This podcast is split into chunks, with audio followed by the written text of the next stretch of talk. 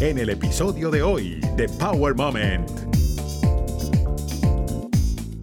Si tomas el libro, vas a ver lo único que se pudo salvar de todo eso.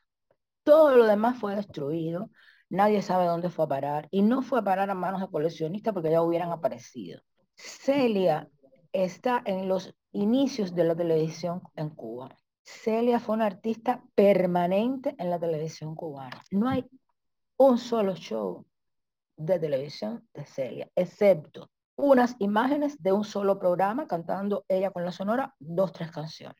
Es decir, toda esa memoria audiovisual se ha perdido. Y eso sí para mí es como algo de, criminal de esa cultura, porque eso no lo vamos a recuperar. Estás escuchando Power Moment con Paula Lamas. Rosa Marchetti Torres es musicógrafa, creadora del blog Desmemoriados e historiadora musical especializada en música cubana y autora de varios libros. El más reciente, Celia en Cuba, su investigación sobre los primeros pasos de la guarachera de Cuba, en la que desmiente muchos rumores y resalta las verdades. En este episodio nos desvela detalles de esa investigación para crear este libro que sirve de testimonio basado en hechos reales sobre la vida profesional de Celia Cruz. Recientemente, la Biblioteca del Congreso de los Estados Unidos incluyó su blog cubano Desmemoriados en sus archivos web por su importancia cultural, científica e histórica que deben ser conservados. Rosa Marchetti ha trabajado en discográficas y entidades de gestión colectiva de derechos de autor. Durante el verano del 2022, impartió un ciclo de conferencias durante los cursos de verano en Vermont. Su vinculación profesional con la música cubana comenzó en 1993 como ejecutiva de la Fundación Pablo Milanés, que fue la primera iniciativa institucional privada afrodescendiente en la cultura cubana. Los invito a conocer un poco más de Rosa Marchetti y de su último libro, Celia en Cuba. Nosotros definitivamente nos vestimos de lujo para darle la bienvenida a una gran cubana, una mujer que es profesional y que está resaltando a esas figuras que salieron de la isla, pero en especial a una verdadera joya que conquistó al mundo como lo fue Celia Cruz. Bienvenida, Rosa Marchetti. Gracias, Paula. Muchas gracias por invitarme a tu programa. Para mí realmente es, eh, un honor y, una felicidad, porque creo que tenemos puntos coincidentes en, la, en las cosas que nos, apasionan y que nos motivan. De, veras que, pienso que, es una felicidad que hayamos podido encontrarnos en tu programa. Las mujeres usualmente tenemos muchísimos obstáculos que superar, pero de una u otra forma, en estos tiempos modernos hemos ido subiendo poco a poco esos peldaños y hemos superado algunos obstáculos. Sin embargo, en la época de los 20, 30, 40, 60, era muy complicado. Y lograr lo que logró Celia Cruz sin internet, sin redes sociales y sin el movimiento MeToo fue maravilloso. Para ti, ¿qué significa Celia Cruz? Mira, yo te comentaba que, que Celia mm, no te la puedo definir desde una sola parte del prisma. Es decir, Celia como artista para mí es algo supremo, pero no porque grite azúcar, no porque haya tenido ese super talento que tuvo, sino también por la manera en que supo encauzar ese talento como bien tú decías, en un medio, en un mundo donde prácticamente casi todo estaba previsto para que le fuera adverso. Yo llego a Celia, a la figura de Celia, cuando ya Celia no está en Cuba, porque yo tengo muy pocos recuerdos, o sea, prácticamente ninguno de Celia en Cuba. Alguna vez creo que la vi por la televisión, pero yo era niña. Entonces, yo formo parte de esas tres, casi cuatro generaciones de cubanos que crecimos sin la música de Celia. Yo en la, en la introducción de mi libro lo digo, eh, después que constato que Celia es la cubana más universal y la, figura femenina más trascendente de la música cubana, a mi juicio, digo que también Celia es para mí un enigma, o era un enigma. Celia fue un enigma que me acompañó en, en mi adolescencia, porque oía a mis tías y a mi mamá hablar bajito de Celia, pero no la veía por la televisión, no la veía por la radio, en mi casa no había tocadiscos, todavía no habían llegado los cassettes, mucho menos los CD y mucho menos la internet. Y entonces eh, Celia era ese gran misterio, pero lo que sí me quedaba claro desde, desde siempre, o sea, desde que oía a, mí, a mis tías y a mi mamá hablar de ella, es que ella, para mis tías y mi mamá, era una triunfadora. Y era un ejemplo como mujer. Era, era un ejemplo como mujer afrocubana, eso lo subrayo, como mujer afrocubana. Entonces, eh, mm, ya después, claro, por supuesto, conozco la música de ella, pero cuando yo empiezo en el 2014 mi, mi proyecto Desmemoriados, Historias de la Música Cubana, que es un blog donde yo decidí compartir los resultados de mis investigaciones. Desde que yo en el 2014 decido empezar ese proyecto para visibilizar no solo figuras que habían salido de Cuba, sino figuras que estaban en Cuba, que por una razón u otra estaban olvidados, preteridos, censurados. Desde ese momento yo me doy cuenta que ese camino me va a llevar a Celia, porque yo notaba eh, la, la, la gran cantidad de información que hay en las redes y en, medios digitales o no, pero también notaba que no siempre esa información ni estaba completa ni estaba sistematizada y en muchos casos habían enfoques sesgados, porque los enfoques pueden ser diversos y todos pueden ser certeros, pero es que había enfoques diversos y algunos sesgados. Entonces yo me propuse, mm, me parecía que era una meta enorme, pero me la propuse y dije, a mí me toca, yo soy mujer, soy negra, soy cubana, a quien me toca es a mí. Y te iba a comentar justamente eso, viendo y, y lo conversábamos fuera del aire, la mayoría de las personas que han resaltado biografías de Celia Cruz han sido hombres. Sí, no solo biografías, libros que a veces no tienen ni siquiera un corte biográfico. Todos han sido hombres. Hombres a los que yo le agradezco, por supuesto, eh, que se hayan ocupado de, esa enormidad de artista y, y de mujer. Pero esos hombres tienen una mirada, en muchos casos yo detectaba una mirada que a mí no me satisfacía del todo. Pero yo necesitaba eh, probar que quizás habían otras Celias que no estaban siendo visibilizadas en ella misma. Y me dediqué a investigar. Y es una investigación gigantesca, porque cuando uno se pone a detallar todas las fuentes que tienes, y no solamente escritas, no solamente visuales, documentación, fotos, es impresionante. ¿Cuánto tiempo te llevó recaudar toda esa información ¿Y cuál fue el reto más grande de la investigación? Mira, yo comencé en el 2014 cuando todavía estaba viviendo en Cuba. Y no dije nada, simplemente empecé. Yo soy eh, muy reacia a creerme las anécdotas. Yo las anécdotas necesito, si no puedo probarlas, aproximarme lo más posible a la prueba. Porque mm, la mirada cambia mucho con el pasar de los años. Y un músico o un familiar que tenía 20, 25 años cuando conoció a Celia, hoy la puede recordar de una manera completamente diferente. La memoria le puede jugar una mala pasada. A veces pasa mucho con los músicos hombres, quieren arreglar pasajes de la vida que ya en la adultez a ellos les parece que no estuvieron bien.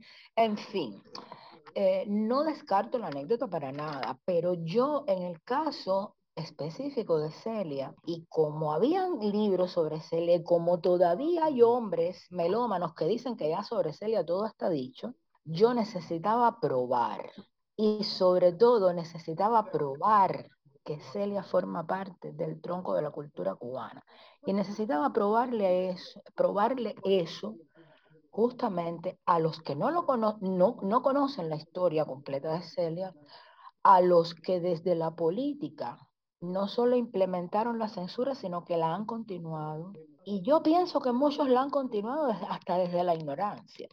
Por eso era tan importante que mi libro tuviera esa profusión de citas, tiene más de 550 notas al pie, porque necesitaba que todo estuviera documentado y aclarado. Y en esa investigación, porque me imagino que en Cuba, obviamente, sin internet, sin la tecnología y encima con el aditivo del el bloqueo, con eso que quiso hacer el gobierno y que todavía lo hace el régimen, de tratar de invisibilizar a personas como Celia, ¿cuán complicado te fue encontrar las respuestas a las preguntas que tenías? Mira, la parte que yo empecé a investigar en Cuba, yo no tuve ningún problema, porque primero yo, yo estaba haciendo mi investigación, no tenía que decírselo a nadie.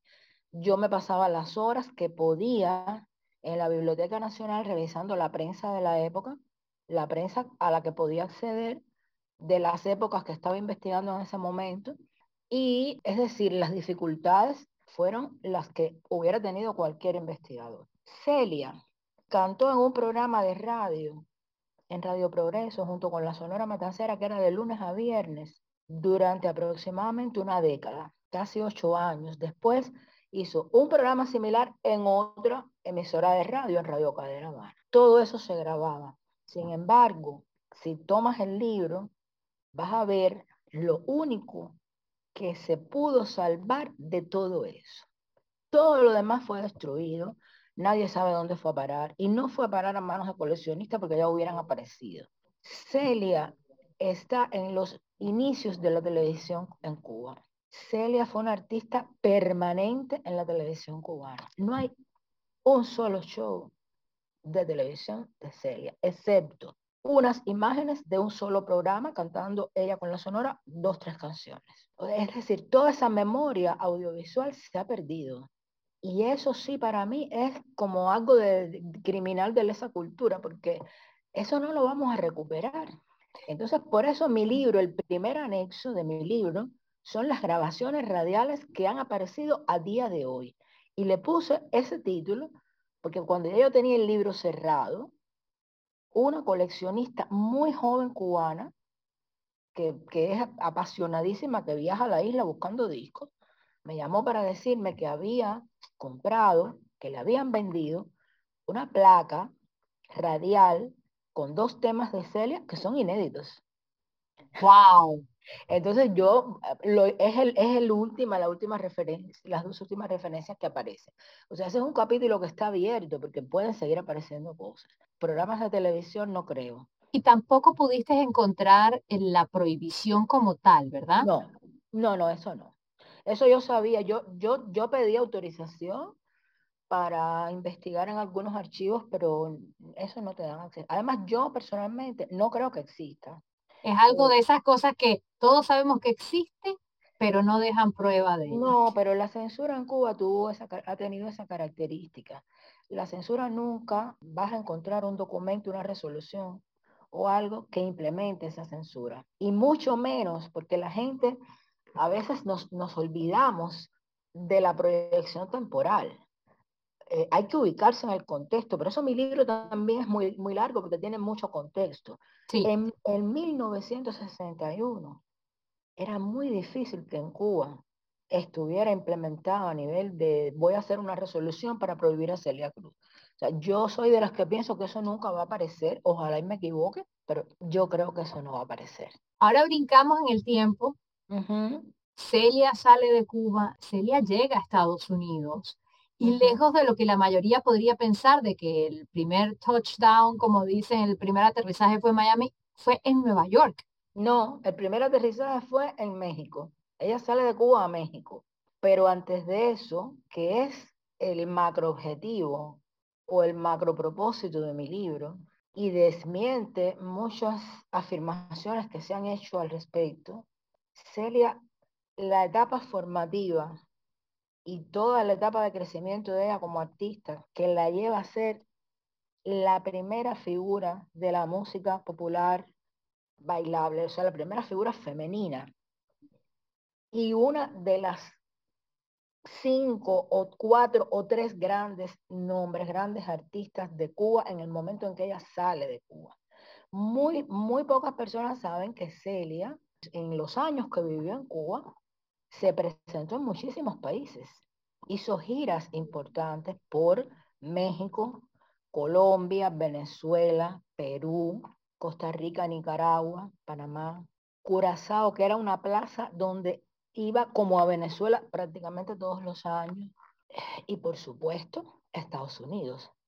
Muy pocas personas saben que Celia no pudo llegar a Estados Unidos a recoger su primer disco de oro porque Celia fue víctima del macartismo. Celia le retrasaron, el gobierno norteamericano le retrasó la posibilidad de acceder a un, visado y no fue hasta 1957 en que Celia puede ir a recoger su disco de oro que había ganado años antes. Celia gana un segundo disco de oro en 1959 y Celia siempre grabó con un sello norteamericano, con Psycho Records, excepto sus primeras grabaciones, el inicio de su discografía en 1947, que lo hace con el sello cubano Panar, que era un sello que acababa de formarse y que marca no solo el inicio de su discografía, sino también las primeras grabaciones que se hacen en Cuba de música ritual yoruba y probablemente las primeras en el mundo. Porque hay una diferencia, al parecer, de meses con respecto a unas que hacen otros músicos cubanos en Nueva York. Hay, estos son hitos importantísimos a nivel cultural y que siempre fueron escamoteados. Esto no, esto, de esto no se hablaba ni se enfatizaba, a pesar de que había, eh, junto con Celia, en esas grabaciones, eh, otra figura femenina importantísima, Merceditas Valdés, que se quedó en la isla. Y ese, e, e, es, es, este récord nunca fue contado, desvelado de esta manera. Se decía, grabaron temas yorubas en 1947 y, y más nada. Celia como tal llevaba también, eh, era creyente de la religión yoruba o solamente cantaba porque fue algo profesional. Ella lo desmintió muchísimas veces. Yo en el libro hablo de eso. Ella era católica, eh, devota de la Virgen de la Caridad del Cobre, pero ella no asumió la, o sea, no, no asumió la religión de origen, de origen yoruba, la regla de ocho, la santería, no la asumió. Lo que pasa es que lo hacía tan bien y de una manera tan auténtica que era, hay todavía personas que lo dudan. Pero estas grabaciones de que yo te hablo las hace Celia con 22 años. Ella, no, ella la llamaron para hacer, porque ya ella cantaba afros y cosas, o sea, no, ella no eligió hacer eso. Y las fotos que lo acompañan son maravillosas, porque el libro va acompañado de fotos de cada uno de esos momentos claves de la historia de Celia y, y son fantásticas verla antes de las pelucas, digámoslo. Porque todos conocemos a Celia con pelucas, pero antes de la peluca es increíble cómo esa mujer, esa, esa niña, digámoslo de alguna manera, que soñaba, salió de la isla, se convierte en una mujer y se come el mundo. Pero ya eso ella lo hizo en Cuba. Y lo hizo en Cuba para los cubanos, lo hizo en Cuba para los norteamericanos, porque por ejemplo, muy pocas personas saben que Celia fue una de las divas de Tropicana, de las, de las, de las divas que no podían faltar en los shows de invierno. Y Celia, su relación con el público norteamericano, eh, pasa por, por, primero por Sanssouci, después por Tropicana, pasa por el gran cabaret cubano, el cabaret legendario, que aportó mucho a la, a la cultura musical cubana. Pero muy pocas personas saben que el primer contacto de Celia con los Estados Unidos y concretamente con el mundo afroamericano de Harlem ocurrió en 1945. Antes de lo que cualquiera se podría imaginar. Ni yo, yo eso lo descubrí investigando. Celia no, no había ido a Estados Unidos, pero va a La Habana, un grupo de artistas bajo el nombre de Estrellas de Harlem y se presenta por la empresa del Teatro Campo Amor y la contrapartida cubana eran Celia y un cantante guarachero muy famoso en ese momento que se llamaba, el nombre artístico era Cascarita. Y, la, y esa, esa actuación de Celia provoca la primera crítica oficial, o sea, la primera reseña crítica en un medio de prensa por una columnista importante, donde hace una valoración muy acertada de Celia, de su talento, de sus condiciones vocales y de su interacción con estos músicos negros. Después aparece en un anuncio presentándose en el mismo teatro con los Nicholas Brothers, los famosos bailarines afroamericanos, aunque parece ser que esa actuación quizás no se dio, porque después en el periódico del día siguiente ya no aparece el nombre de ella. Todo eso yo lo explico en el libro tal cual. O sea, somos, tú te das cuenta que Celia, de una manera u otra, recorre de una manera transversal todo el siglo XX cubano. Y no es admisible decir que Celia se hace artista cuando llega a los Estados Unidos, ni es admisible decir que a Celia la hizo Johnny Pacheco, como dicen los eh, fanáticos de la salsa. Eso es una mentira garrafal. Johnny Pacheco lo que hizo fue visualizar el, talento y el potencial de Celia. Y aquí voy a entrar en el, en el, punto de la resiliencia. Johnny Pacheco se da cuenta de que todo ese grupo de, de machitos salseros fundadores de la Fania, de, de, la Fania All Stars, los músicos que originariamente hicieron los primeros conciertos de salsa, las primeras grabaciones con Fania. Ahí no había nadie que tuviera la carrera que tenía Celia. Ninguno de ellos, ni siquiera Johnny Pacheco, ni la Rijardo, porque Tito se suma después, Tito Puente se suma después, pero en ese momento inicial, ahí la que era una estrella ya era Celia Cruz. Eso no me canso de repetirlo. Aquí tuve que dar una conferencia y eso fue aplaudidísimo cuando yo lo dije porque realmente es una reivindicación. Está bueno ya que la historia de la salsa también la han escrito los hombres. No puede ser. ¿Cuál crees tú que fue el motor y que fue la fuerza de Celia para poder ser resiliente ante tanto machismo y tanta situación? Mira, muchas personas, yo he visto escritos en las redes sociales lamentables que, subvaloran la inteligencia de Celia y la capacidad de Celia. Yo te puedo asegurar, no solo por lo que he investigado, no solo por lo que he conversado con personas de su tiempo, no solo, también porque soy una mujer negra, te puedo asegurar que ella no hubiera logrado nada, nada, si no hubiese sido por esa inteligencia suprema, por ese amor al trabajo, por ese estar tan segura de lo que quería y de su talento para lograrlo, y de su perseverancia para obviar cualquier tipo de obstáculo. En su autobiografía ella habla algo de esto, pero cuando tú empiezas a ver los hitos, cuando tú vas viendo todo el desarrollo de su carrera, año por año, y, y, ya sabes que no hubo un mecenas, que no hubo alguien que dijo, yo voy a poner dinero en tu carrera. No, ella se levantaba todos los días desde Santo Suárez, agarraba su autobús o su tranvía o lo que fuera, y para la emisora de radio, y para aquí, y para el teatro, y para allá, y para el cabaret. No paró de trabajar. Por eso es que mi libro tiene tanto detalle, porque yo quería dar eso, darlo con cifras, con hechos. Te pregunto, ¿qué se te quedó por fuera que te hubiese encantado incluir? Eh, no ¿O sé. estás preparando una segunda no, parte? No, no, este libro llega hasta el momento en que ella se radica en Nueva York. Cuando ella decide que se queda a vivir en Nueva York, ya no la dejan entrar a, a, a enterrar a su madre a Cuba, ese es el momento. Y yo elijo ese momento no solo porque necesitaba hablar del suceso o del, y del contexto que rodeó su ruptura con el gobierno cubano y la causa de ese enfrentamiento de ella con el gobierno cubano. Celia fue una mujer absolutamente entregada a su familia. No es esta artista que llegó a la fama y la familia se quedó por ahí abajo, te paso dinerito y ya. No, no, no, no. Celia, todo el tiempo, incluso todo el tiempo que vivió fuera de Cuba, que fue el mayor, la mayor cantidad de tiempo que el que vivió en Cuba, Celia estuvo encargada de su familia, espiritual y materialmente. Entonces eso era muy importante para ella, estar en los últimos momentos de su madre. O sea, la magnitud de la tragedia que representó para ella eso, la, ese, esa, esa negativa del gobierno cubano, es la misma que la del enfrentamiento que ella decidió tener con posterioridad al eh, gobierno de Fidel Castro y al, en definitiva, al sistema que él representaba. Esto yo necesito siempre enfatizarlo porque hay reescrituras de estos hechos en mi país. Y me la paso en las redes sociales volviendo a decir lo mismo que ya dije.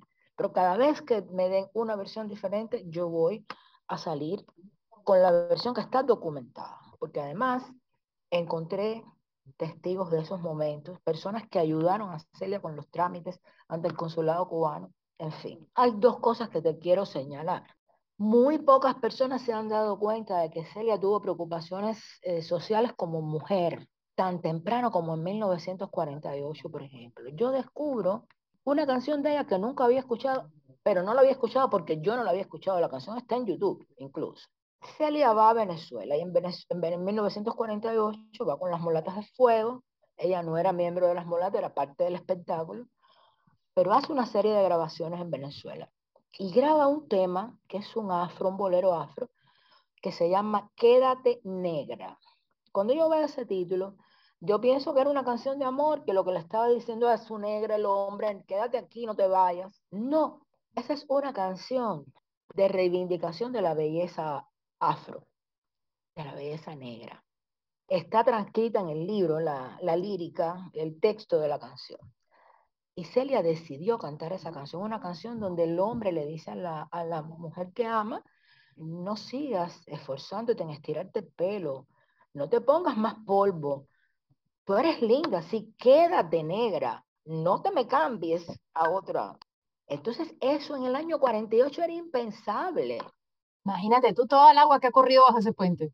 Exacto, pero, pero eso es un, un, puede haber sido un acto consciente o inconsciente de reivindicación, pero arriesgarte tú a cantar una cosa como esa, eh, a grabarlo en 1948, yo creo que mínimo, mínimo es un gesto importante.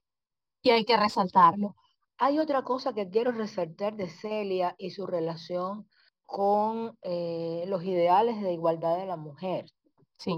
A esto tampoco se le ha hecho mucha se le ha prestado mucha atención, no se ha intelectualizado todo lo suficiente, porque es una guaracha y es uno de, los, de las canciones, de los temas más importantes en su repertorio, tan importante que ella lo, lo graba en 1957 en Cuba con la Sonora Matancera y lo vuelve a grabar después con Johnny Pacheco y Peter Conde Rodríguez, La Sopa en Botella.